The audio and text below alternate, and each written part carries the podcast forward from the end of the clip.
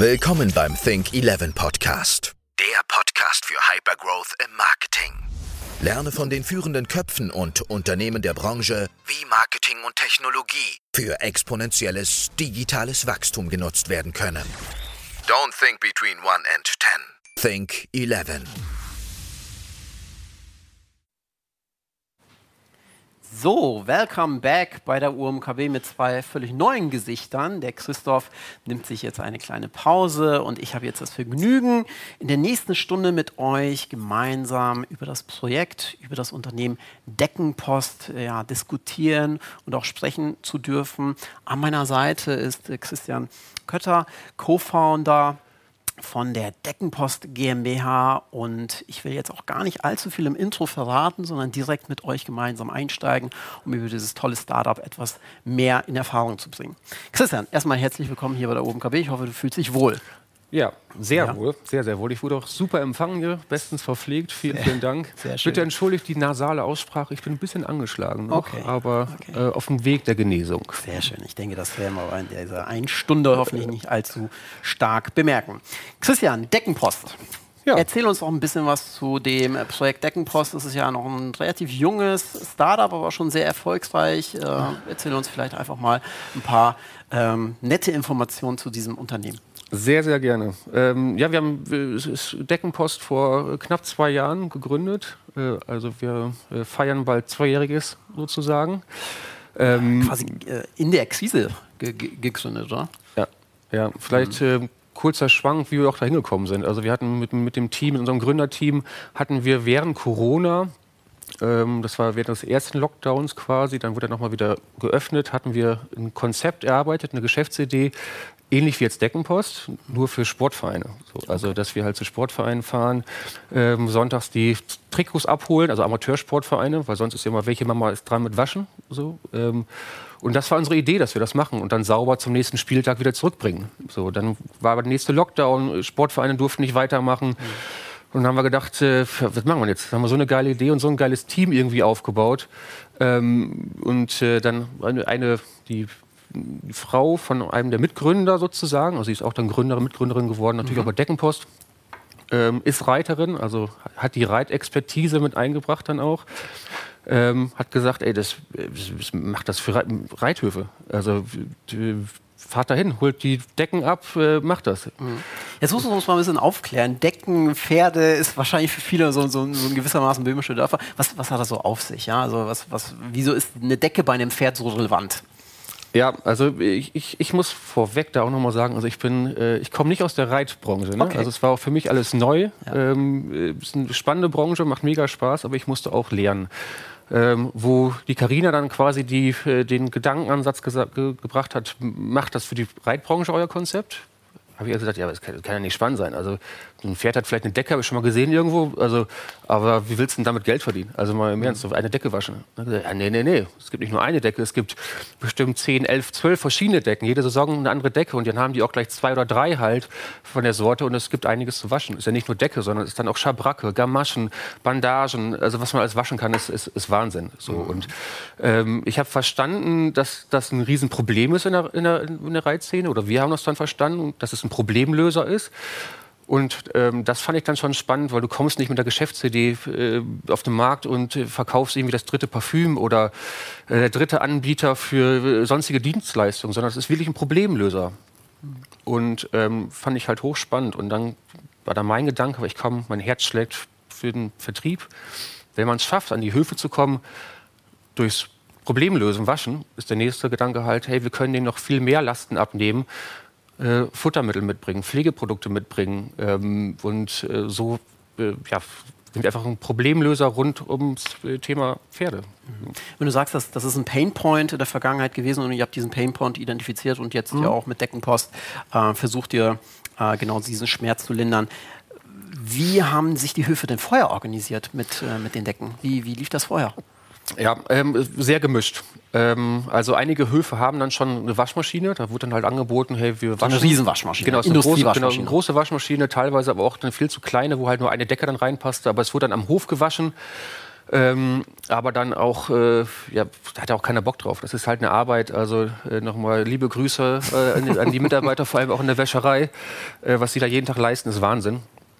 Ähm, und die hatten einfach dann keinen Bock drauf. Also es gab auch, es gibt natürlich, es gibt Wäschereien, für Pferdedecken auch, ist nichts Neues.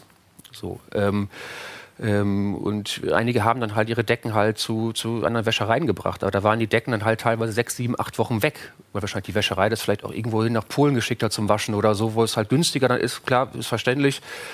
Ähm, und ähm, unser Service-Gedanke war von vornherein, die Kunden sollen ihre Decke in der Woche wieder haben. Also wir holen die ab, beispielsweise mittwochs bei dir am mhm. Stall. Und nächste Woche Mittwoch äh, hast du die da wieder stehen sauber. Ähm, wir haben einen Nähservice mit aufgebaut. Äh, Lederarbeiten machen wir so und ja, aber so oder die waschen halt zu Hause. Die, viele waschen auch zu Hause, was ja auch okay ist. Ähm, aber ähm, das ist nicht gut für die Waschmaschine. Ähm, und für die Nerven wahrscheinlich auch nicht. Für die Nerven, der Partner wird sich auch nicht freuen, wenn er einen anderen Morgen irgendwie in seiner Boxershort oder ja. in seiner Unterwäsche irgendwelche Pferdehaare drin hat.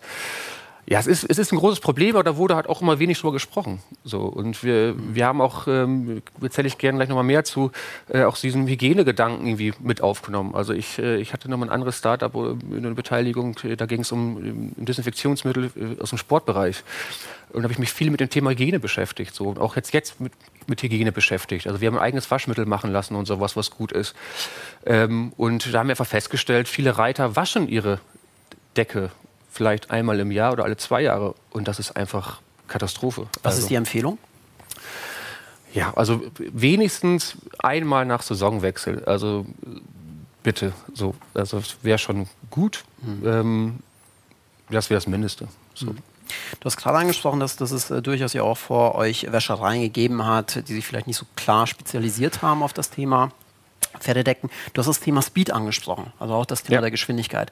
War das am Ende neben den vielen, vielen anderen Metriken, die es benötigt, oder vor allem Vorteilsargumentationen, die es benötigt, um Höfe zu gewinnen, einer der wichtigsten Aspekte? Oder sagst du, naja, es war ein Konglomerat aus verschiedenen Punkten, wozu aber auch das Thema Geschwindigkeit eben dazugehört hat? Ja, also erstmal, also es gibt immer noch natürlich Wäschereien, die sind auch nur auf das spezialisiert. So, aber die sind halt total analog. Ähm, ich erzähle auch gleich nochmal, warum wir digital geworden sind. Ähm, ähm, also ich, für viele war das ein, ein, großer Schmerz einfach. Also vor allem ähm, einige Kunden oder einige Reiter oder Reiterinnen haben halt dann zum Beispiel nur eine oder zwei Winterdecken. So Decken sind halt auch teuer. Mhm. So, und die haben dann auch mal den Schmerz dann gehabt, ich kann jetzt nicht mal eine Decke irgendwo hingeben zum Waschen, sechs, sieben Wochen, äh, weil ich brauche die vielleicht dann ja noch. Dann habe ich keine. So, das Risiko kann ich nicht eingehen. Ähm, und wir haben denen einfach entgegengewirkt, weil du kriegst es in der Woche wieder. So, und ich glaube, das war für viele ein Grund, also das mit uns zu machen. Ähm, aber es gibt auch noch ganz viele andere tolle Gründe, warum man das mit uns machen sollte. Okay, sehr gut. Dann lass uns mal so ein bisschen über euer Geschäftsmodell sprechen. Ja. ja weil äh, ihr müsst ja auch Geld damit verdienen. Ähm, ist das Ganze subscription-based? Das heißt, bin ich bei euch Kunde und sage, okay, ich habe jetzt ein Abonnement und einmal die Saison oder zweimal die Saison wird, wird meine Pferdedecke äh, gereinigt oder agiert ihr eher auf Zuruf? Ähm, wird die Ware bei mir vor, äh, vor Ort abgeholt? Gebe ich sie an eine Sammelstelle ab? Äh, wie verdient ihr Geld? Ja, vielleicht eben ganz kurz zu dem Prozess, also damit man das versteht. Ähm, wir wollten das Ganze halt ähm, digital gestalten, um natürlich auch ähm, für uns Prozesse kurz zu halten, um halt äh, wenig Ressourcen zu binden. Deswegen versucht bis zur Bestellung, also alles irgendwie digital zu schaffen. Wir haben ähm, ähm, einen Online-Shop äh, gebastelt. Mhm. Da war schon eine riesen Herausforderung, weil wir nicht dieser typische Online-Shop oder der Online-Shop-Prozess sind. Der Kunde kommt in unseren Online-Shop, klickt auf Bestellen und zu Ende. So, es wird bezahlt und vorbei. So, ja. Bei uns ist, der Kunde registriert sich als Neukunde, dann wird abgeglichen, ist der Kunde in unserem Zielgebiet, wo wir fahren, weil wir fahren äh, noch nicht in ganz Deutschland. Also wir fahren äh, ziemlich große Bereiche, die wir mittlerweile abdecken. Wir sind ziemlich, ziemlich schnell auch letztes Jahr dann gewachsen. Also Münsterland sind wir gestartet. Wir sind jetzt hoch bis äh, zur Nordseeküste, also Bremen, Schleswig-Holstein, Hannover, äh, Sauerland. Niederlande haben wir angefangen letztes Jahr zu machen. Und äh, wenn der Kunde dann ins Liefergebiet fällt, ähm, kann der eine Bestellung auch schon auslösen. Also ich möchte gerne fünf Decken waschen. Dann poppt das bei uns auf. Wir wissen, das geht dann zu unserer Logistik quasi, zu einem Routenplaner, der weiß, da muss ein neuer Hof oder ein neuer Kunde eingerichtet werden und da ist was zum Abholen. Dann wird das eingeplant. Wir fahren dann dahin zum Stall, holen die dreckige Wäsche ab, und dann eine Woche später wird es wieder eingeplant auf die Route zum wieder ausliefern und der Kunde bekommt es wieder an den Stall zurückgebracht. Genau, das Ganze ist in keinem Subscription-Modell, also rein nach Bedarf. Ähm, einfach, weil die Kunden haben ja gelernt oder wir haben es gelernt halt, es gibt Kunden, die waschen regelmäßig, andere halt nicht, die haben den Bedarf noch nicht. Da sind wir jetzt gerade dabei, den Bedarf halt mehr zu wecken natürlich auch und um ein bisschen aufzuklären zum Thema Hygiene. Ähm, also das kann er frei machen, wann er möchte. Ähm, wir bieten aber unter anderem äh, auch Futtermittel an, äh, Pflegeprodukte. Und bei den Futtermitteln, und das wird unglaublich gut angenommen, äh, da bieten wir halt Abo-Modelle an. Also ähm, wir liefern äh, alle 14 Tage, alle, äh, einmal im Monat, alle zwei Monate das, was du brauchst, direkt bis zum Stall. Du musst nicht mehr schleppen, musst nicht mehr in den Einzelhandel fahren, sondern wir bringen es dir direkt mit. Also und bequemer geht es gar nicht. Mhm. Das heißt, ihr, ihr versucht über Cross- und Upsell-Produkte neben dem typischen Wäsche, äh, Wäschereibetrieb von, von Decken eben noch weitere Produkte mit anzubieten, weil ihr darüber eben auch die letzte Meile logistisch äh, selbst beherrscht oder äh, bildet ihr das Thema Logistik nicht selbstständig ab? Doch, das machen wir komplett, komplett selbstständig. Okay. Ähm, ist uns auch wichtig. Also für den der Kunde kennt, kennt mich nicht. So der Kunde kennt äh, äh, nicht den, den Nico, unseren, unseren CEO. Der Kunde kennt keinen aus unserem Team. So ähm, der kennt halt nur der Touchpoint ist der Fahrer, der zu denen kommt an den Hof. So und ähm, uns ist unglaublich wichtig, dass die ähm, halt da auch vernünftig auftreten, äh, dass, dass wir, dass die geschult sind, dass die auch mal Fragen beantworten können und ähm, das würden wir aktuell ungern aus der Hand geben, so, weil das ist der mhm. Touchpoint halt auch zum Kunden. Sind eure Fahrer tatsächlich Logistikmitarbeiter oder sind das äh, auch Verkäufer? Weil du sagst, du kommst ja selber sehr, sehr stark aus ja. dem Sales-Segment. Wenn ich schon mal vor Ort bin, was ja ein Wettbewerbsvorteil ist gegenüber ja. anderen ja. Teilnehmern am Markt und ihr vor allem auch die letzte Meile eigenständig beherrscht, logistisch, ähm, wäre es natürlich auch ähm, wahrscheinlich einfacher in der Konvertierungsquote direkt vor Ort eure Produkte mit anzubieten, ob schon natürlich der Kunde dennoch digital das Produkt erwirbt. Ja. Ist das so, so von, der, von der Hypothese her richtig oder sagt ihr, eigentlich äh, wollen wir vor Ort gar nicht wirklich einen Sales, äh, Sales-Ansatz verfolgen. Doch, eigentlich schon. Also klar. Also ich glaube, wir wären auch blöd, wenn wir das nicht ausnutzen würden. Ne? Also ähm, mein Letz-, letztes Jahr war der, unser Fokus halt, und die letzten zwei Jahre der Fokus rein auf Wachstum. Also jederzeit hätten, hätten wir kopiert werden können oder so. Ähm, ich würde es keinem empfehlen. ähm, ähm, und wir wollten halt als Erster da sein. Also digital und einfach für den Kunden und äh, visible am Hof quasi. Ähm, und wir waren rein auf Wachstum ausgelegt. So, was wir jetzt gerade machen ist, und da spielt das mit rein, das ist halt einer unserer Vertriebshebel dann. Ähm, wir haben Höfe, da haben wir aktuell zum Beispiel nur zwei Kunden aber da sind zwei Reiter oder Reiterinnen, aber da gibt es noch 80 andere.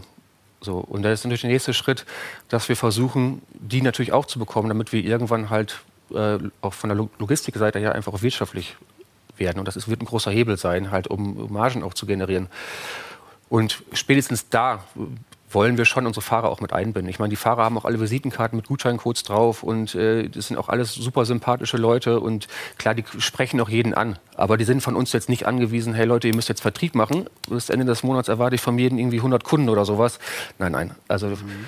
die sollen sich aufs Fahren konzentrieren. Genau. Du hast gerade das Thema Marge angesprochen, ja. Eigenprodukte gegenüber Fremdprodukten, vor allem im Segment ähm, Futter, Tiermittel, etc. ein Thema bei euch? Ähm, ähm, angedacht auf jeden Fall, ähm, aber äh, noch bei lang nicht umgesetzt. Okay. Also, also äh, wie eben schon gesagt, also wir waren wirklich, äh, also wir, wir, wurden so gut angenommen, hatte keiner von uns mit gerechnet. Ähm, also wirklich keiner von uns. Mhm. Ähm, und äh, wir sind auch jetzt noch, wir haben also viel gelernt, wir haben viel gelernt, also auch ich habe gelernt, rein aus der, also ich, ich äh, habe ja bis vor kurzem allein noch den Bereich Marketing verantwortet, habe gelernt, dass ähm, die Reitbranche ganz anders tickt als andere Branchen, wo ich schon mal gearbeitet habe. Das ist auch klar, aber sie ist wirklich anders und das musst du erst lernen und verstehen. Also was ist denen wichtig? Ähm, und äh, wir haben ganz, ganz viel gelernt und das wollen wir jetzt nutzen, um halt die Kunden auch langfristig an uns zu binden.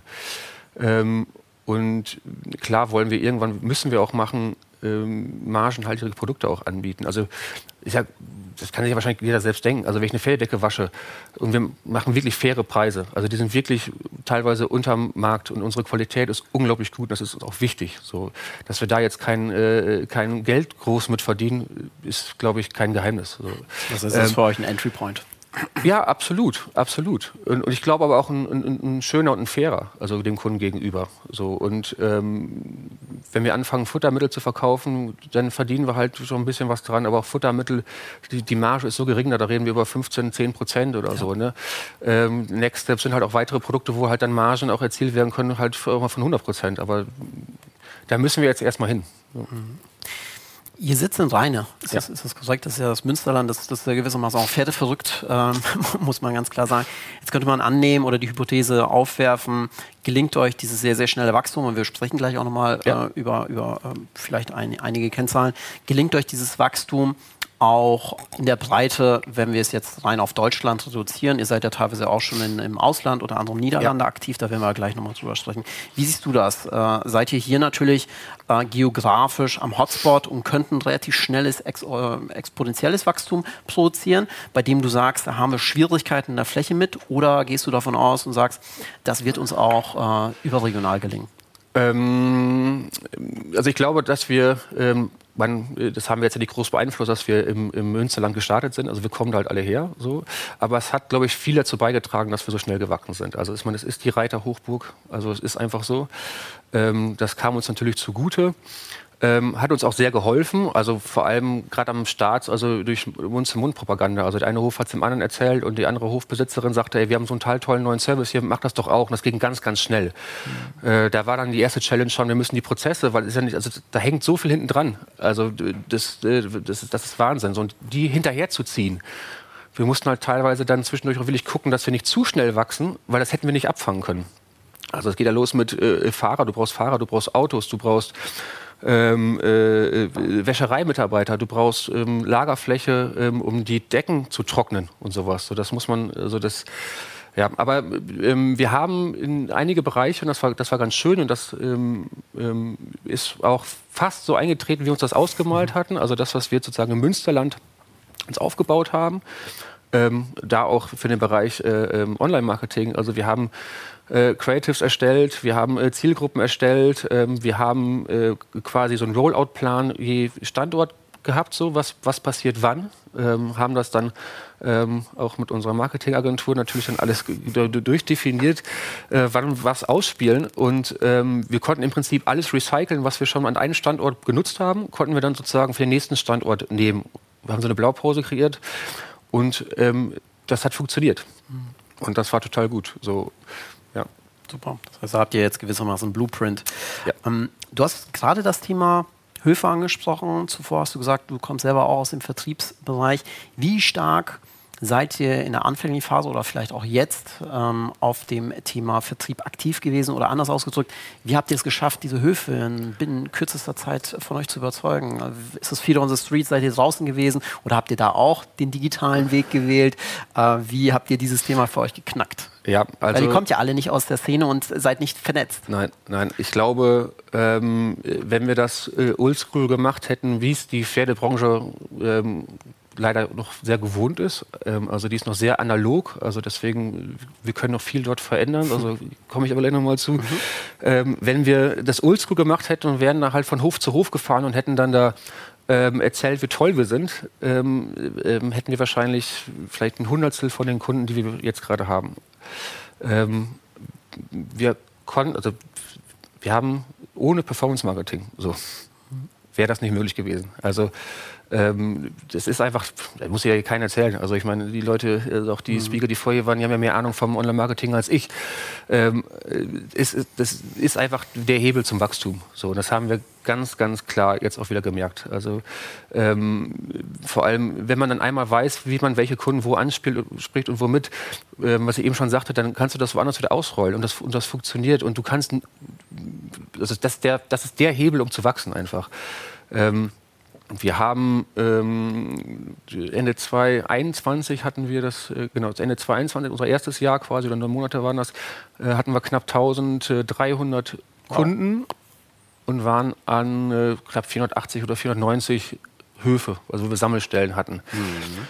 Ähm, und ich glaube, das war schon ein ziemlich cooles Ergebnis. Da hätten wir doch so schnell nicht mit gerechnet. Aber ein Jahr später äh, haben wir das verdreifacht. So, und wow. wir sind jetzt, äh, ich glaube, äh, ja, jetzt sind wir knapp bei 1700 Höfen oder sowas, also Stand jetzt. Ähm, und da sind die Filialen und die Einzelhändler, mit denen wir sogar zusammenarbeiten, obwohl wir uns konkurrieren würden, aber die wollen mit uns zusammenarbeiten, weil wir denen auch wieder ein Problem abnehmen. Ähm, ja, also, es, also, der Wachstum war nur möglich durch, durch Online. Mhm. Also ganz klar. Über Online-Marketing-Maßnahmen, ja. Performance-Marketing-Maßnahmen. Ja. Ähm, das heißt, ihr habt heute 1700 Höfe, die mit euch äh, kooperieren. Gibt es, gibt es weitere Kennzahlen, über die du sprechen darfst, willst, ähm, wie, wie die Entwicklung bei euch jetzt in den letzten Monaten sich äh, abgebildet hat? Ähm, vielleicht eine Anzahl an Kunden ähm, oder andere interessante Insights? Mhm. Ja, ja. ja. Ähm, Oder auch nein. Ein Nein ist auch nein, okay. Ach, nein, nein, natürlich. Also vielleicht, ja. ähm, äh, da hatte äh, äh, mich äh, eben nochmal ein, ein Mitarbeiter von uns darauf hingewiesen, wir hatten in einem äh, LinkedIn-Post im September, weil wir einen unglaublich guten Monat dort hatten, mhm. Äh, ganz großkotzig angekündigt, bis mhm. Ende des Jahres werden wir unseren Umsatz um 500 Prozent steigern zum Vorjahr. Ähm, und ich hatte mich gerade nochmal rückversichert, äh, haben wir das eigentlich wirklich erreicht? Seid ihr on track, ja. Und ja. Äh, da hat der liebe Florian, äh, Grüße ins Büro nach Rheine, äh, ja. hat der liebe Florian mir dann gesagt, ha Christian, da kannst du ruhig sagen, haben wir nicht. Ja. Es waren leider nur 496 Prozent.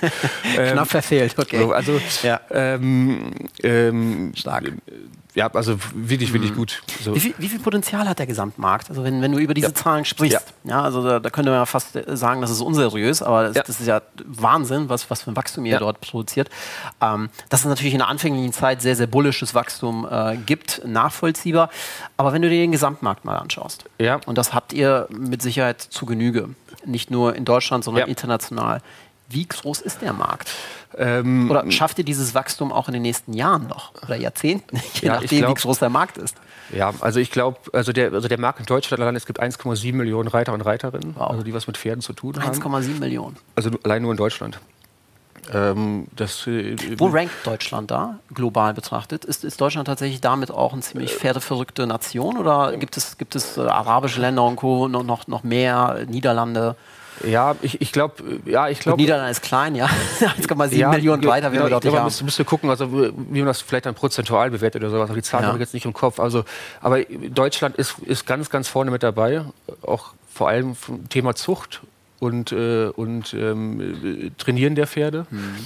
Ähm, ich glaube, Deutschland ist auch auf jeden Fall einer mit der größten Märkte. Also Frankreich ist noch groß, Belgien ist groß ähm, so Dubai und sowas äh, oder Vereinigte Emirate ähm, ist groß im Kaufen. Okay. So, aber ich, äh, ich glaube, so der Reitmarkt ist da das relativ viel Geld. Mhm. Genau, aber der, der, der, der äh, Total Addressable Market hier in Deutschland ist alleine 7 Milliarden Euro. Ähm, und das ist nach Rennsport der Sport, wo am meisten Geld für ausgegeben wird wow. ähm, hier in Deutschland. Also nicht irgendwie mhm. Fußball oder sowas. So Fußball kommt irgendwie dann irgendwie auf drei oder vier oder sowas erst. Ähm, also das, da ist ein mega Potenzial drin. Also das, das, da geht es auch um viel Geld. Ähm, und wir haben halt geguckt, ähm, von dem, was ein Reiter oder Reiterin pro Monat ausgibt, was können wir Schritt für Schritt sozusagen bedienen. So, also ein Reiter gibt im Schnitt irgendwie knapp 500 Euro im, im Monat aus ähm, für, sein, für seinen Sport oder Hobby. Ein teurer ähm, Sport. Hm. Absolut. Mhm. Ähm, und äh, wir haben halt geguckt, was können wir davon bedienen. So, und das, das Pferdedeckenwaschen natürlich das, das Kleinste. So, dann das nächste sind ja dann also äh, ja, Futter, Pflegeprodukte, also Textilien, Pferdedecken, Reitdecken und später auch äh, halt Dienstleistungen, die wir dann irgendwie Stück für Stück auch integrieren wollen. So. Mhm. Also der Markt ist riesig. Also Okay, jetzt, jetzt, hast du über den äh, Total Restaurant Mark gesprochen, die TAM. 500 Euro Ausgaben habe ich verstanden. Du hast eben darüber gesprochen, dass, dass ihr den gesamten Reitsportmarkt gewissermaßen auch verändern wollt. Ähm, wie viel von diesen 500 Euro willst du denn adressieren? Also was glaubst du ist denn zu adressieren? Ja, ich, ich, ich finde ja interessant, vielleicht, erlaubst du mir ja. auch diese Anmerkung, ja. du sagst, der Markt ist immer noch ziemlich analog orientiert. So, da gibt es jetzt plötzlich ein Startup, was ein wahnsinniges Wachstum produziert, was eben auch zeigt, der Proof of Concept ist erbracht und der mit Sicherheit auch auf Basis der Learnings des Teams, der Mechanismen, Performance Marketing, äh, Logistik, die ihr aufgebaut habt, jetzt auch, ja, durchaus in andere Bereiche des Reitsportes skalieren kann. Ja, ja, also erstmal, weil du eben gesagt hast, ähm, zum Thema Wachstum, dass da jetzt vielleicht bei uns am Anfang halt so bullisch halt war, es der Anfang so war. Ne? Ähm, ich glaube, ähm, wir haben, als wir gestartet sind, nur die ersten Monate hatten wir so im Schnitt so vier bis fünf Kunden pro Tag neue. Ähm, aktuell sind wir bei knapp 15. Und das ist, glaube ich, auch, auch steigend. Also natürlich, weil wir eine andere Reichweite irgendwann auch haben. Wir haben irgendwann auch endlich mal mehr Geld äh, für Performance-Marketing, um da ein bisschen mehr reinzustecken. ähm, und ähm, das andere ist ja, wir müssen einfach den Warenkorb einfach erhöhen. So, also die weiteren Produkte einfach anbieten. Und äh, deswegen sind wir da, glaube ich, noch, also von uns aus betrachtet, wirklich ganz, ganz unten, äh, was wir machen können. Ähm, und ähm, ja. Warenkorbwert erhöhen. Ja. Ähm, jetzt gibt es am Markt natürlich diverse Dienstleister, Online-Shops, die im Segment ähm, E-Commerce, Futtermittel ja. und äh, Zubehörmittel für Pferde aktiv sind. Wie wollt ihr euch hier gegenüber dem Wettbewerb durchsetzen? Oder sagst du, naja, unsere Hypothese ist, wir haben einen Entry Point, wir haben ein Produkt, was ziemlich unschlagbar und auch ziemlich einzigartig ist und wenn wir da über sehr, sehr gutes Customer Success Management, gute Leistungen überzeugen, dann haben wir einen gewissen Loyalitätsbonus. Und für den Konsumenten ist es am Ende ja einfacher, einen Lieferanten zu beziehen, statt mehrere und dann die Ware per DPD zu bekommen, weil wir haben die letzte Meile. Ja, ja, ähm, genau, hatte ich gerade vergessen darauf zu antworten, analog digital. Also ich knüpfe nochmal da kurz an. Also die, der, der Reitsport ist noch recht analog. Also ich war äh, letztes Jahr im Sommer auf der, äh, auf der Spurger Horse, das ist so die B2B-Leitmesse in der Pferdebranche ähm, äh, weltweit. Und da gab es dann von der äh, Christina Seer, äh, die ist bei uns auch Head of Marketing. Christina kennst du wahrscheinlich auch. Ähm, äh, das erste Mal die Creator Days im, im Rahmen der Spurgerhorst und das war total toll und mega spannend. Und äh, da war ich eingeladen auf eine äh, äh, Panel-Diskussion. Und die ist dann sehr ausgeartet, weil ähm, mit mir auf der Bühne waren halt Vertreter auch von großen ähm, Produkten und Marken, also Decken, Sattel und ähm, in der Audience saßen natürlich halt äh, nur Influencer, also aus dem digitalen Bereich. Und dann ging halt die Diskussion los, ja, aber warum ähm, gebt ihr denn noch Geld aus, also als Marken, also als Hersteller, ähm, für eine Messe? Gibt uns das doch lieber uns Influencern. Ähm, warum macht ihr nicht einfach einen Online-Shop und wir schicken dann den Traffic auf euren Online-Shop und dann kann, kann der Kunde direkt da kaufen und ihr braucht den Fachhandel nicht mehr? Das ist ziemlich ausgeartet da und das war auch eigentlich nicht Thema der Diskussion. Und äh, jetzt waren äh, im äh, letzten Monat wieder die Spurger Horse, wieder Creator Days. Ich wurde wieder eingeladen zur Panel-Diskussion nur zu diesem Thema. Und ähm, ähm, das ist jetzt ein anderes Thema, das wird jetzt ausrufen. Hat man offenbar sehr positiv abgespeichert. ja, also ich, ich, ich glaube, ich kann beide Seiten halt verstehen. Also ja. die digitale Welt, so die, die Influencer, die sagen halt, ja, aber warum wir, wir sind doch gerade das Marketinginstrument. Und die haben ja auch recht, es ist, es ist ein powerful Instrument. Also wir arbeiten ja auch mit Influencer zusammen. So, das brauchst du auch einfach als Marke. Ähm, aber trotzdem hat der stationäre Einzelhandel oder sowas schon auch seine Berechtigung. Ohne geht es auch nicht. Also es kommt immer auf, aufs Produkt an der Pferdesport, der ist ein sehr emotionales Thema. Da, da die Leute brauchen irgendwie auch einen Touchpoint, ein Gesicht, mit dem sie auch mal reden können. Ähm, und jetzt zu der Frage ähm, zu den ganzen Online-Shops, die es natürlich im Pferdesport auch gibt und die machen Wahnsinnsumsätze. Warum soll der Kunde zu uns kommen? Weil wir, also einmal A, natürlich ganz vielen Kunden, also abnehmen, wir bringen es dir zum Stall. Also bei der Decke ist nicht so schlimm, die kannst du auch nach Hause schicken lassen, per Post, kein Ding.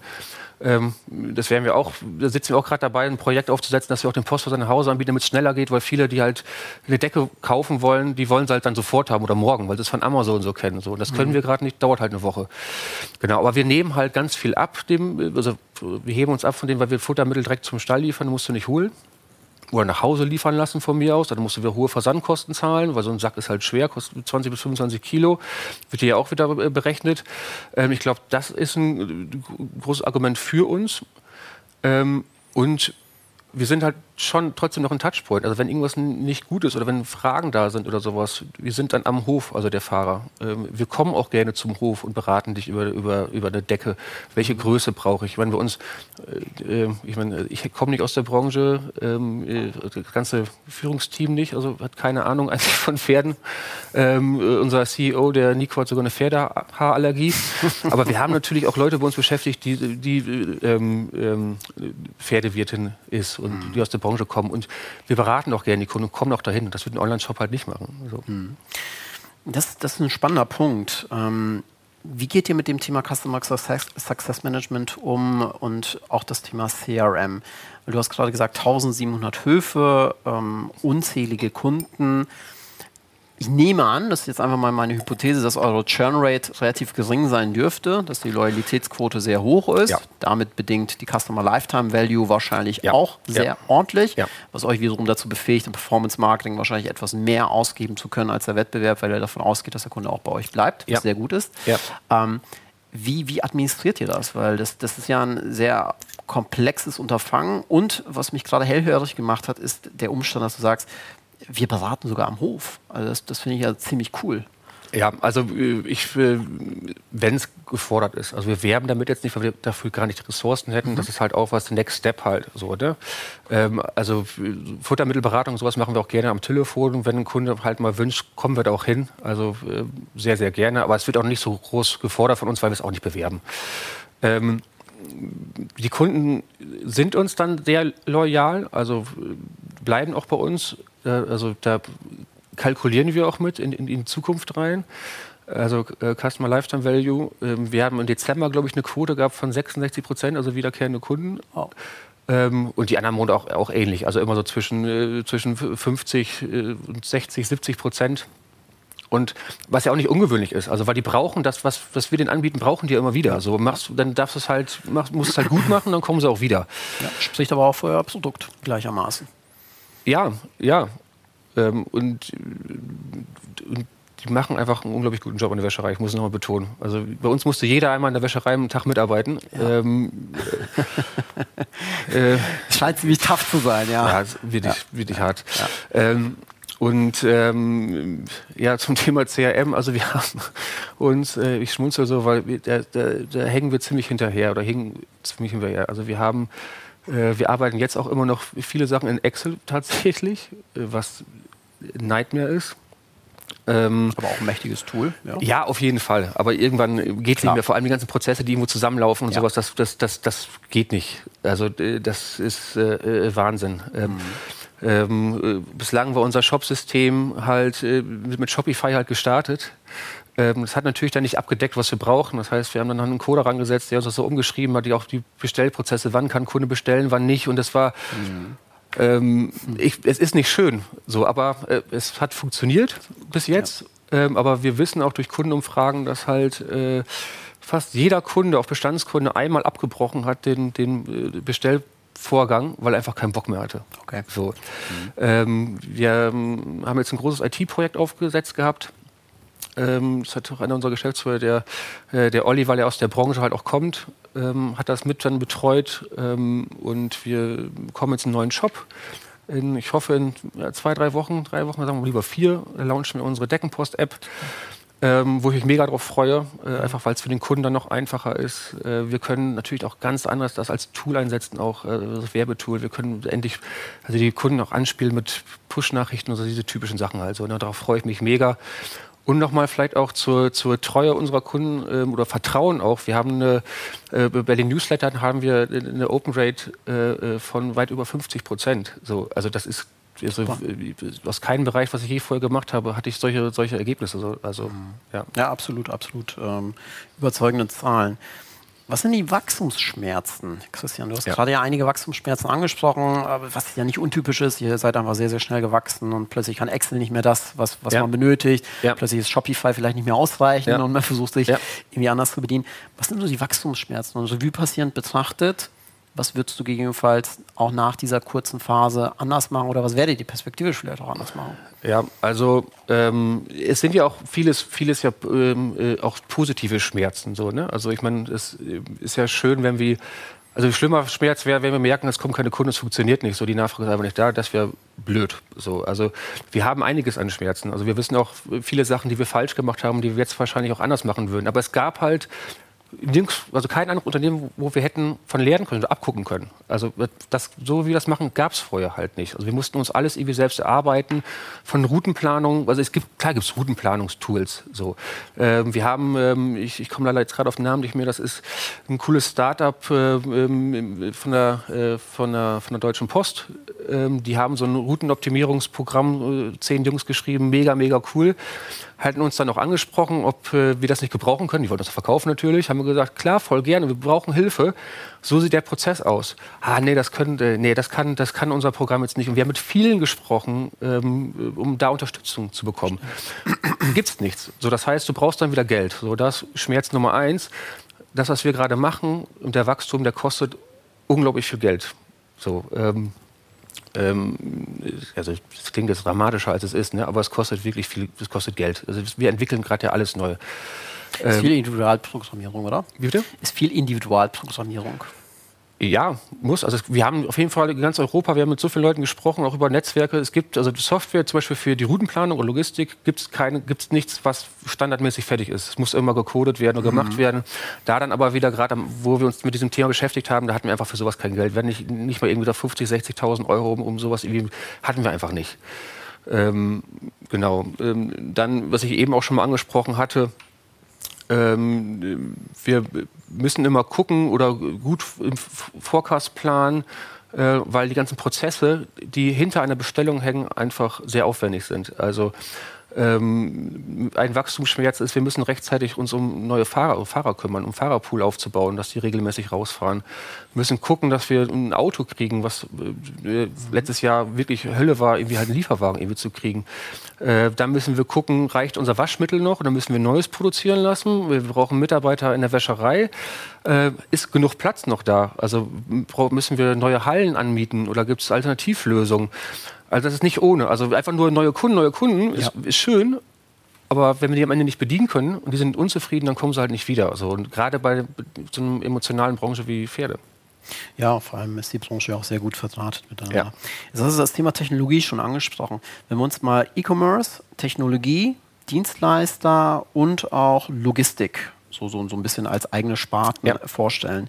Ähm, wo siehst du perspektivisch euren Schwerpunkt? Also ist, ist Deckenpost ein Technologieunternehmen? Seid ihr ein Logistikunternehmen? Seid ihr ein E-Commerce-Unternehmen? Oder seid ihr eigentlich der bestmöglichste Dienstleister? Oder was wollt ihr sein? Oder wollt ihr eigentlich alles sein? Ja, ich, ich, äh, ich, ich glaube, wenn wir ähm, in unserer Gründerrunde oder Geschäftsführerrunde äh, mhm. das, ähm, den, da den Schwerpunkt setzen müssen, wird jeder was anderes sagen wahrscheinlich. Ja. Ähm, ich glaube, ich sehe uns erstmal als Dienstleister.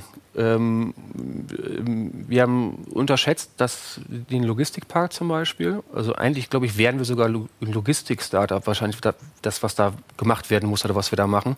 Aber ich sehe uns als Dienstleister und ich sehe uns vor allem als Problemlöser. Ähm, und ähm, ich glaube, es gibt so viele Möglichkeiten noch, die wir machen können mit dem, was wir gerade aufgebaut haben. Also zum Beispiel, da kommen wir zum Bereich äh, Digital oder E-Commerce. Ähm, ich habe aus Spaß mal angefangen, ähm, bei uns auf der Webseite so eine Art Marktplatz zu bauen, also wo halt äh, andere Unternehmen aus der Reitbranche sich halt listen lassen können, ähm, um halt für sich ein bisschen Werbung zu machen. So, das ich habe da leider keine Zeit gehabt, um das wirklich auszubauen. So, ne? Aber ich wollte es einfach mal testen, habe ein bisschen Zeit reingesteckt. Äh, wir haben irgendwie, keine Ahnung, 50 Unternehmen irgendwie angeschrieben, also Physios, äh, Ärzte und so weiter. Und äh, die wollten alle gelistet werden. Also bis auf die Hufschmiede, weil die sind ausgelastet. ähm, und die wollten alle gelistet werden. So. Und da ist dann auch wieder schon wieder nächste Potenzial. Also die, die Kunden kommen, jetzt haben wir gelernt, die kommen auf unsere Webseite nicht, weil sie stöbern, wie ich gucke bei Amazon oder gucke bei irgendeinem anderen äh, Fashion-Brand-Shop halt rein. So, ich gucke mal, was es so gibt. Mach macht bei uns gerade keiner. Die Leute kommen bedarfsorientiert, weil sie jetzt gerade was brauchen oder weil sie halt dreckige Wäsche haben. Und ähm, wir wollen halt gucken natürlich, dass wir über unsere Webseite, wenn die eh schon da sind, natürlich weitere Sachen anbieten, wie zum Beispiel den Marktplatz. Hey, du suchst was, ähm, bei uns findest du es. So. Und dann der nächste Schritt natürlich, äh, später Dienstleistungen vermitteln. Also ich glaube, das Potenzial ist da noch riesig. So. Mhm. Also, aber da ist schwer zu sagen, ob, ob wir ein E-Commerce-Unternehmen sind, Logistik, Dienstleister. Also im Moment sehe ich uns als Problemlöser. Sehr gut. Du hast eben das Thema äh, Influencer angesprochen, dass ihr auch mit Influencern ja. arbeitet. Ähm, vielleicht erzählst du ein bisschen was zum Thema Influencer, was deine Learnings gewesen sind, äh, ob ihr damit happy seid, ob ihr das weiter ausbauen wollt, auch vielleicht zum Thema Content Marketing, ja. äh, User-Generated Content. Ja. Wie, wie geht ihr mit dem Thema um? Ähm, also wie, wie anfangs schon gesagt, also ohne die Influencer wären wir, glaube ich, jetzt auch nicht da, wo wir jetzt sind. Also gerade am Anfang äh, gab es äh, zwei, drei Influencer, die uns unglaublich toll unter die Arme gegriffen hatten. Wir hatten halt keinen Cent. Also wir hatten äh, quasi nichts am Anfang irgendwie. Äh, was wir irgendwie hatten, ist halt als allererstes in sieben neue Waschmaschinen so reingeflossen irgendwie und den Transporter. Was war der Incentive für die Influencer, euch zu supporten? Also das war dann wahrscheinlich nicht paid, Fragezeichen? Nein, nein, nein, nein, eben nicht. Also deswegen nochmal der große Dank in die Richtung an, an, die, die uns von Anfang an unterstützt haben. Die haben es halt, ähm, also auf uns sind sogar welche zugekommen und gesagt, ey, das ist toll, was ihr da macht. macht würdet ihr auch zu mir kommen? Ja, wo wohnst du denn?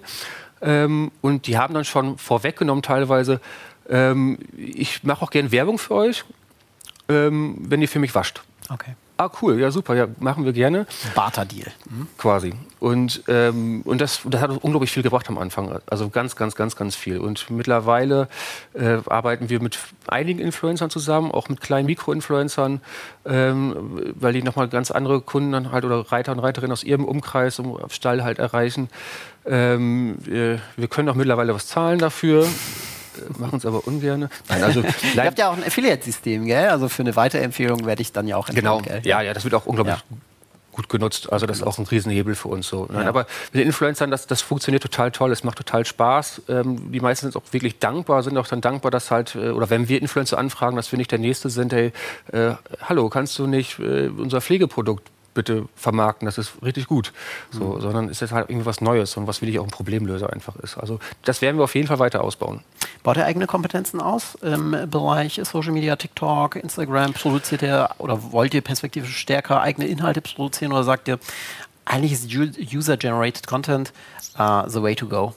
Ja, ich glaube, wir müssen allgemein mal mehr produzieren, also selbst auch also uns oder uns drum kümmern. Also das hat auch ja. Äh, bei uns passiert gerade so, ja, ja. bei uns passiert gerade so mhm. viel und ich habe so viele Ideen oder auch äh, alle aus unserem Team, äh, äh sei es der Jatavan, die Wäscherei leitet, hat tolle Ideen oder der Olli, hast alle, alle haben einfach tolle Ideen, mhm. ähm, aber wann umsetzen so und ähm, wenn ich eben schon sagte, die Christina äh, hat, unterstützt uns schon sehr, sehr lange. Also seit äh, auch äh, Mitte letzten Jahres äh, haben wir jetzt mehr an uns gebunden und sind auch mega glücklich, weil die einfach mega Wissen mitbringt, gerade auch aus dem Online-Bereich, dann Pferdebereich und die, äh, die ist einfach toll. So und ähm, das erste, was sie halt damals sagte, ist, wir müssen, äh, wir müssen TikTok machen. Ja. So, ja, wann denn, Christina? Ja, ist wichtig. So, mhm. und wir haben uns dann mal Zeit genommen und haben halt so einen äh, Content-Tag gemacht, haben auch das ausgespielt, wir sind auch bei TikTok. Und da sind ein paar Sachen auch viral gegangen. So. Da hatten wir, wir haben so eine lustige Story halt gemacht mit unserem Azubi, der halt reitet. So. Und da, da hatten wir halt von zwei Tagen waren irgendwie 180 oder 200.000 Views drauf und das war total toll. Und wir müssen noch mehr produzieren. Ich hänge auch immer noch hinterher mit Terminvorschlägen rumschicken, Christina. ähm, ähm, ja, wir müssen da mehr machen. Und wir fangen jetzt auch an mit äh, UGCs, weil ich das für unglaublich ja. wichtig gerade halte. Also ich, ich selbst reagiere da ja drauf. Ich glaube, es ist auch ein, Must für jedes Unternehmen äh, jetzt und auch in den nächsten Monaten noch hundertprozentig. Äh, da fangen wir jetzt gerade mit an. Mhm. Mhm. Ja, spannend, weil du ja gerade davon gesprochen hast, dass, ihr ein bedarfsorientiertes Produkt anbietet. Ja. Weniger ein Produkt, was ähm, wonach, nicht, wonach ich nicht explizit suche? Oder ja. sagst du schon, naja, wir glauben schon, dass auf unser Produkt aufmerksam gemacht werden muss, auch wenn es nicht in dem Moment bedarfsorientiert ist, ja. sondern wir, wir, müssen eigentlich schon ähm, auf, auf dieses Produkt aufmerksam machen. Ja, nein, muss, muss auf jeden Fall. Ähm, wir müssen irgendwie Bekanntheit generieren, mhm. aber wir müssen halt Themen aufklären, warum öfter waschen zum Beispiel. Was aber immer äh, große Diskussionen am Anfang auch war, äh, dann mit unserem CFO, ähm, wenn ich dann Marketingbudgets freigegeben äh, bekommen habe, und wir haben alles ausgegeben, ähm, irgendwie dann einen fünfstelligen Betrag, und dann einen Monat später waren halt, sind die Umsätze nicht unbedingt gestiegen. So, um das dann erklären muss, ja, aber das dauert halt, weil vielleicht musste der Kunde ja gerade nichts waschen und ähm, aber warte mal ab. Hab dann gehofft, hoffentlich bestellen die wirklich. Und du hast halt, wir haben halt einen mega Zeitversatz halt da drin. Also ja. einmal durch den Prozess, der einfach da ist, die Registrierung, äh, ja. bis wir waschen, plus wir haben ja gelernt, das ist bedarfsorientiert. Nur weil ein Kunde jetzt auf eine Anzeige klickt und wir zahlen da halt Geld für, heißt das nicht, dass der nächsten Monat schon äh, eine Conversion euch haben halt in, in, Cash, sondern sobald sich der Bedarf halt dann da ist, ja. Dann genau. Deswegen müssen wir dann halt immer regelmäßig wieder anspielen über verschiedene Funnels dann so und ja, ja. Retargeting-Maßnahmen etc. Also die komplette Klaviatur. Okay, Christian, habe ich verstanden. Lass uns kurz nochmal über das Ausland sprechen. Wir haben ungefähr noch 15 Minuten. Ihr seid jetzt in den Niederlanden aktiv. Warum die Niederlanden? Grenznah, ähm, klar, aber. Ja, ich glaube, das war ein, das war mit der Hauptgrund. Ähm, wir wollten ähm, schneller auch den Schritt in die, ins Internationale irgendwie machen. Natürlich auch äh, aus Sicht von, wir haben letztes Jahr die erste Finanzierungsrunde gehabt und das sieht natürlich auch immer gut aus, wenn man im nächsten Land quasi ist. So. ähm, ähm, und ein Aufpreis, ja. Ja, und ähm, nee, und dann aber auch ganz klar, also die Nähe. Also wir wussten, wir, wir wollen auch noch in andere Länder. Also wir haben noch tolle und große Pläne, die auch realistisch sind. Ähm, aber da ist halt auch wieder dann halt Fahrtwege und sowas. Und Holland war einfach das nächste. Also wir sind in einer halben Stunde über der Grenze. Ähm, und der Markt dort ist großer Markt für, dafür, dass das Land so klein ist. ist ein toller Markt, ist ein großer Markt. Äh, wir haben dann einen äh, Mitarbeiter eingestellt, den Ricardo, der hat vorher ähm, lange ein Vertriebsteam oder Vertrieb gemacht mit anderen Produkten, medizinischen Produkten für Pferde in den Niederlanden. Den haben wir mit ins Boot geholt und sind da halt gestartet. So. Aber wir haben auch da gelernt, der Markt ist da ganz anders, die Kunden ticken ganz anders, die Hofbesitzer ticken ganz anders. Ähm, es, ja, und äh, aber jetzt, wir haben den Knoten, glaube ich, zum Platzen gebracht und äh, so langsam geht es da richtig los. Ja. Was ist der größte Differenzierung oder das größte Differenzierungsmerkmal? Weil du gerade gesagt hast, es scheint, schien am Anfang etwas schwerer zu sein. Jetzt ist der Knoten geplatzt. Jetzt, jetzt äh, scheint ihr dort gutes ja. Geschäft zu machen. Ähm, wo würdest du sagen, war das für euch schwieriger als, als hier in Deutschland? Klar, anderer Kulturkreis, andere Sprache, zumindest. Ja, ich glaube, da haben wir auch dann auch viele Learnings gemacht oder, oder auch vor allem, vor allem dann ich. Ähm, das Thema Sprache. Also wir haben halt ich meine, wir, hatten, wir sind in allen Bereichen so schnell gewachsen so, ne? und wir wollten dann das nächste Land so nachziehen, was eigentlich, eigentlich vielleicht nicht ganz der smarteste Weg war zu diesem Zeitpunkt. Wir werden es vielleicht anders angehen müssen. Ähm, und äh, auch da wieder Ressourcenthema. Wer kümmert sich darum? Wer bereitet was vor? Wir haben auch dann, dann zum Beispiel, darauf will ich hinaus, dann die Webseite auf Niederländisch ja, mehr oder weniger gut übersetzen selbst gemacht und übersetzen, Korrektur lesen lassen. Ja. Und ich glaube, das hatte auch viele Leute dann abgeschreckt. Oder wir hatten dann auch äh, für, die, für, die, für die Ads auf Meta halt dann äh, die, ähm, die, äh, die Texte halt glauben wir, halt richtig gut übersetzt. Oder haben es auch natürlich auch Korrekturlesen vom Niederländer. Aber anscheinend halt, er hat das halt anders irgendwie gelesen. Und ähm, da haben viele, glaube ich, negativ wirklich darauf reagiert. Äh, dann waren sie natürlich auch vielleicht ein bisschen skeptisch, ah, die kommen aus Deutschland, nicht Niederlande. Mhm. Ich glaube, da haben wir ein bisschen was liegen gelassen am Anfang. Das heißt, das Thema Lokalpatriotismus ja, ich glaube, es gibt es da, ja. ja, mhm. Das ja. ist der Niederländer bestellt. Lieber in einem niederländischen Shop. Wie habt ihr es gelöst? Seid ihr, seid ihr jetzt irgendwie mit, mit einer Geschäftsadresse in den Niederlanden? Nein, nein, nein, nein, nein. nein. Wir sind bedient nein, auch nein, ich, aus Deutschland. Nein, ich glaube glaub auch, ich, ich glaube auch nicht, dass es vielleicht so groß daran liegt, weil wir aus Deutschland kommen. So. Also ich glaube, die meisten Fehler haben wir wirklich gemacht in der Ansprache. Also dass wir uns nicht die Mühe gemacht haben, wirklich sauber zu übersetzen. So. Ähm, und, ähm, aber wir wissen, was wir falsch gemacht haben. Wir wissen auch so ein paar andere Punkte, die wir vielleicht auch vertrieblich oder auch im Marketing falsch gemacht haben. Äh, wir arbeiten ähm, jetzt auch mit einer, mit einer äh, Agentur, die auch wirklich also den Fokus ein bisschen auch auf die Storytelling hat, äh, die uns da hilft. Auf Niederlande, also die wohnen in Niederlande, die spricht Niederländisch, die ist Niederländerin und das hat uns schon unglaublich viel geholfen. So, und ja, also wir haben halt durch die Fehler natürlich auch viel gelernt. Also. Mhm. Wie viele äh, Personen sind, sind jetzt bei Deckenpost beschäftigt? Kannst, kannst du dazu eine Aussage tätigen? Mm, ja, also wenn man so die ganzen, also den Fahrerpool, also auch die, so die 520 Euro Kräfte und sowas mitrechnet, sind wir jetzt, glaube ich, knapp 30 Leute. Wow. Okay. Ja. Und ihr habt noch einiges vor. Ihr habt ein paar Jobs ausgeschrieben. Ähm, was, was sucht ihr denn gerade akut? Mm, also, also Fahrer immer. Hm. Irgendwie. Also, ja. ähm, ist das ein Painpoint, Fahrer zu finden? Ähm, ja, vor allem. Mh, ja, also vor allem auch also dann gute Fahrer zu finden, so, also ähm, und die auch relativ flexibel auch mal dann sein können. Ähm, also Fahrer sind immer herzlich willkommen, gerne Bewerbungen aus sämtlichen Regionen sehr, sehr gerne. Mhm. Ähm, und wir, haben auch, wir kriegen auch viele Initiativbewerbungen aus sämtlichen Bereichen, äh, also von, für sämtliche Stellen. So, ähm, Gerade irgendwie Leute, die halt hier Herz ist beim Reiten und kommen irgendwie aus dem digitalen Bereich, arbeiten irgendwo und suchen was Neues und dann, ey cool, ihr fangt an, da was zu digitalisieren, kann ich dann nicht mithelfen. So. Aber gerne einfach auch immer bewerben auf Initiativ, auf, also wir suchen eigentlich immer. Okay. Irgendwie. Sehr schön, sehr schön. Christian, was sind, was sind Themen, die dich gerade ganz stark beschäftigen. Sowohl äh, bei, bei, bei der Deckenpost, aber du bist ja auch ein Digital Native, gibt es andere Themen, ähm, mit denen du dich beschäftigst, äh, die vielleicht heute noch nicht reif genug sind, um sie bei Deckenpost zur Anwendung zu bringen, beispielsweise künstliche Intelligenz, Optimierung der Fahrrouten, etc. Da gibt es ja viele, viele Spielchen, aber man muss sich auch gewissermaßen fokussieren. Ja, vor allem am Anfang, Fokus, Fokus ist key. Ähm, gibt es aber trotzdem Themen, bei denen du sagst, ja, da habe ich eine intrinsische Motivation und das macht Laune, sich damit zu beschäftigen oder anders ausgedrückt, was glaubst du wird eure Branche, und du bist jetzt äh, dann, dann seit einigen Jahren ja in der Pferdebranche, was, was wird da noch große Veränderungsprozesse mit sich bringen?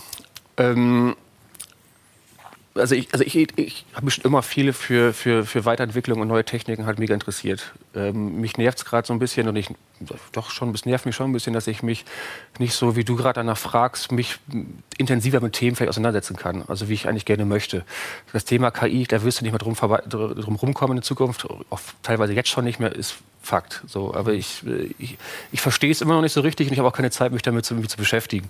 Ähm, ähm, zum Beispiel der, der, der Olli, ähm, ähm, bei uns äh, im Team, unser CFO, äh, der macht gerade seinen sein Doktor zu solchen Themen in, in Köln. Ähm, ähm, Noch so Sideways, finde ich gut, ja. Ja. ähm, und ähm, was er mir so erzählt, was er mitbekommt, ich finde das unglaublich hoch beeindruckend. Also mhm. und würde ich mich gerne mit beschäftigen, komme ich ja. nicht zu. So, ähm, da beschäftige ich mich auch immer lieber mit Deckenpost. Mhm. Ähm, ich glaube, Thema Pferdebranche, da wird einiges passieren. Ich glaube, im, im Dienstleisterbereich ähm, zum Beispiel also die Buchung von einem, von einem Dienstleister, den du einfach brauchst. Also angefangen vielleicht irgendwie ähm, von schnellen Buchungen, was ich von Hufschmieden oder auch anderen Dienstleistern, Physios. Ich glaube, ich weiß, dass da viele gerade dran arbeiten, das Stück für Stück zu digitalisieren. Äh, viele scheuen sich auch noch davor, weil sie halt glauben, dass die Kunden noch nicht so weit sind. Ähm, ich glaube, das ist ein riesen, also das ist ein Riesenpotenzial noch für die Digitalisierung. Und ähm, ja. Mhm. Jetzt hast du, hast du vor, vor einigen Minuten auch über die Applikation gesprochen, worauf du dich ja ganz besonders freust. Das, das, das wird wahrscheinlich eine native Applikation, nehme ich an. Bestimmt. Also wirklich für, für, für iOS und, so. und für, für Android. Ja, ja. Ähm, kann, kannst, kannst du uns noch mal so, so einen Ausblick geben, warum eine eigene Applikation? Also was war da euer, euer Beweggrund zu sagen, wir wollen jetzt wirklich eine App auf den Markt werfen, weil man natürlich jetzt beispielsweise auch sagen könnte, okay, ähm, für eine reine E-Commerce oder Dienstleisterorientierte ähm, Leistung, ob die App dann wirklich regelmäßig genutzt wird, Fragezeichen. Oder was war da vor allem euer Beweggrund? Du hast Push äh, gerade schon angesprochen, was total äh, cool ist. Ja, ähm, glaub, das, war, das war, glaube ich, der, mit der kleinste Beweggrund, glaube ich. Also ähm, der Hauptbeweggrund war einmal, also wir wussten, wir mussten, wir müssen was ändern. Wir brauchen ein eigenes Shopsystem. Shopify reicht nicht mehr aus. So, das okay. war Ausgangspunkt Nummer eins. Also ja. wir ähm, uns reichten sozusagen, also der Output, den wir im Backend haben, reichte uns auch nicht mehr aus. Also mhm. wir brauchen einfach mehr. Also da gibt es auch keine vernünftige äh, äh Anbindung oder ein CRM-System da drin natürlich nicht, also ist dafür nicht ausgelegt, ist ja auch normal. Ja. Ähm, dann der Bestellprozess ist, war für den Kunden oder ist leider ja gerade noch sehr kompliziert, wie ich finde. Ich glaube, da konnte man viel machen. Wir haben überlegt, sowas, wir müssen was ändern. Das war Schritt eins. Da haben wir uns für ein Shopsystem entschieden und haben gesagt, wir sollten versuchen, direkt eine App mit hochzuziehen, mhm. weil einfach 85 Prozent unserer Kunden nutzen das mobil. Deckenpost. Okay. okay. Doch so viel. Also mhm. die, die am, du bist halt am Stall, ne? du bist am Stall, okay. guckst halt, welche Decken müssen gewaschen werden, muss ich etwas muss ich in die Tasche packen, ah, ja. dann ja. Bestellung auslösen und fertig. Okay. Ja, du hast recht, bedarfsgerecht, man ist gerade im Stall, ja, ja. okay, dadurch mobil. Mhm. Und ähm, ich glaube, das war der Hauptgrund, warum wir gesagt haben, das müssen wir über eine App machen, ja, einfach. Und, ähm, und ich, ich freue mich total so, über so Features halt für den Kunden, dass der Kunde äh, halt seine Decken in seinem Profil halt hinterlegen kann, die er hat, die er nutzt und dann später zum Bestellen halt nur noch aus dem Profil heraus quasi die Decken anklickt, die jetzt gewaschen werden als nächstes und äh, einfach alles einfacher und ja, selbst ich freue mich auf diese App und werde sie wahrscheinlich nie benutzen als Kunde. Wer weiß, vielleicht schaffst du irgendwann ja, auch mal ein Pferd Ich möchte jetzt an. übrigens meinen Pferdeführerschein machen auch. Ne? Also okay. Ganz kurz erwähnen hier. Okay, es gibt einen Pferdeführerschein. Ja, sowas gibt's. Okay, ja, spannend, sehr gut. Christian, Big Picture. Wo willst du, willst du vor allem äh, stehen in den nächsten Jahren? Was, was ist euer Big Picture? Was ist eure Vision? Wo wollt ihr, wo wollt ihr hin? Ähm, also safe auf jeden Fall sehe ich uns in den nächsten Jahren auf jeden Fall bundesweit in, in den Benelux-Ländern. Ähm, also wir wissen, dass, dass unsere Dienstleistung ist überall gefragt. Wir haben jetzt schon Registrierungen aus München, aus Berlin, wo wir noch gar nicht sind. So, also ich glaube, bundesweit, äh, Benelux, Österreich, ein großes neues Produktportfolio, jedenfalls Eigenmarken. Mhm. Ähm, wenn das Team so bleibt, äh, wie es ist, natürlich größer, äh, bin ich unglaublich glücklich. Ähm, ich glaube, wir haben einfach einen unglaublich tollen Spirit irgendwie kreiert und äh, alle wussten von vornherein, es ist ein Startup, wo die anfangen zu arbeiten. Da waren Leute bei, die haben Jobs aufgegeben aus wirklich guten Positionen. Ähm, und ähm, ja, wenn das Team so bleibt, äh, bin ich auch unglaublich glücklich. Sehr schön. Wie seid ihr organisiert, Christian? Äh, arbeiten die, die People bei euch primär aus dem Homeoffice oder seid ihr schon, schon im Office? Ähm, oder wechselt ihr vielleicht demnächst euer, euer Hauptdepartment nach Berlin, weil ihr sagt, da haben wir besseren Zugang zu Softwareentwicklern oder, oder, oder, oder? Kannst du dazu vielleicht noch kurz was sagen? Ja, ähm, also unser Softwareentwickler, äh, äh der gerade äh, die App programmiert hat, ähm, sitzt in Kairo. Also das ah, okay, ist, äh, okay. die Leute müssen nicht dafür nach Berlin so. Also ja. der, ähm, ja, die meisten von uns, die sitzen alle alle im Büro. Ich finde das auch irgendwie schön, also gerade ähm, weil wir einfach wirklich fast wöchentlich auch Sachen einfach ändern, die wir einfach, glaube ich, smarter machen können. Und ich finde das immer toll, wenn man im Team zusammenarbeitet. Äh, wir verbringen viel Zeit auch zusammen. So. Ja. Und ähm, einige arbeiten auch zwischendurch mal von zu Hause aus, was dann auch okay ist irgendwie. Aber ich glaube, es kommen auch alle Mitarbeiter gerne ins Büro. So. Mhm. Sehr ja. schön. Cool. Sehr schön, Christian. Das ist, äh, finde ich, find ich, eine überragend coole Story, die ihr dort äh, in der Kürze der Zeit äh, irgendwie auf die Beine gestellt habt. Und ich gucke einmal kurz in Richtung Regie, ob wir noch kurz Zeit haben für die ein oder andere Rückfrage oder ob wir jetzt, genau, ich bitte den Christoph einmal kurz äh, hier mit, mit hinzu, ja. wir noch direkt mit, mit dazu. War sehr spannend, euch zu folgen. Und äh, viele Fragen, die kamen, habt ihr auch im Laufe des Gesprächs okay. beantwortet. Es sehr gab eine Frage noch, äh, ich habe jetzt den äh, Schlussteil nicht ganz mitbekommen, ja. zur Finanzierungsstrategie, ob du da noch ein bisschen was äh, zu erläutern kannst. Gutes Thema ja. Geld. Ja? ja. Wie wir gelernt haben, ist es ja auch Geld kostenintensiv. Die Welt, ja. ja, alles kostet Geld. Ähm, ja, ähm, wir, wir, sind äh, fremdfinanziert, also über VCs, über, ähm, mhm. ähm, über äh, Family Offices, die mein, äh, der Oliver, der ist im September 21 als Angel Investor eingestiegen. Ah, ja. Hat so als okay. erstes äh, wirklich auch halt wirklich Cash reingepackt, damit wir ein paar Monate vernünftig arbeiten können und Sachen ja. nachziehen können. Äh, dann hatten wir letztes Jahr im äh, März, April die erste Finanzierungsrunde, die wir äh, sehr gut abgeschlossen haben. Äh, sind aktuell gerade wieder in der Finanzierungsrunde. wir brauchen wieder Kohle quasi, haben tolle Gespräche bis jetzt geführt und ähm, ja, Okay, toi, toi, toi. Das ist dann äh, die nächste Finanzierungsrunde. Ja. Trotz der etwas angespannteren VC-Situation nach Corona. Ja, ich, ich ja, glaube, das ist auch kein Geheimnis. Oder willst du das noch kommentieren? Ja, ja? absolut. Also wir haben es ja, wir war ja auch äh, vor ähm, Ukraine hatten wir die ersten Gespräche letztes Jahr zur Finanzierungsrunde und äh, da haben wir halt einfach gemerkt, da waren die Portemonnaies noch offener. Also gerade aus dem mhm. VC-Bereich so. Ne? Und jetzt führen wir exakt ein Jahr später wieder die Gespräche und das ist schon anders. So. Aber ich glaube ähm, das gilt dann für alle Startups oder die eine Idee haben oder was gründen wollen. Ich glaube, da darf man sich nicht von abschrecken lassen. Ich glaube, es gibt viele, die trotzdem noch bereit sind, Geld auszugeben. Vielleicht sind die Bedingungen ein bisschen anders, aber ähm, wenn man es braucht, man hat eine tolle Idee und äh, hat ein cooles Team im, im, Gründer, dann kriegt man das auch hin. Ja. Ich bin da sehr optimistisch. Ja. Wenn ihr dieses Videoschnitzel, dieses äh, Podcast oder diesen Videocast in das Pitch-Deck mit hineinnimmt, ist das mit Sicherheit ja, nochmal förderlich. Ich fand es sehr cool, habe sehr, sehr viel über Deckenpost gelernt. Äh, glaube, dass wir in der nahen Zukunft immer wieder auch von euch hören werden und wünsche euch erstmal weiter viel Erfolg. Vielen, danke vielen, vielen Dank. Und nochmal danke für die Einladung auch. Gerne. Sehr gerne. Das war Think 11 der Podcast für Hypergrowth im Marketing. Wir hoffen, dass du einiges lernen konntest und wertvolle Insights mitgenommen hast, die dir für dein Business helfen. Danke fürs Zuhören und bis zum nächsten Mal. Don't think between 1 and 10. Think 11.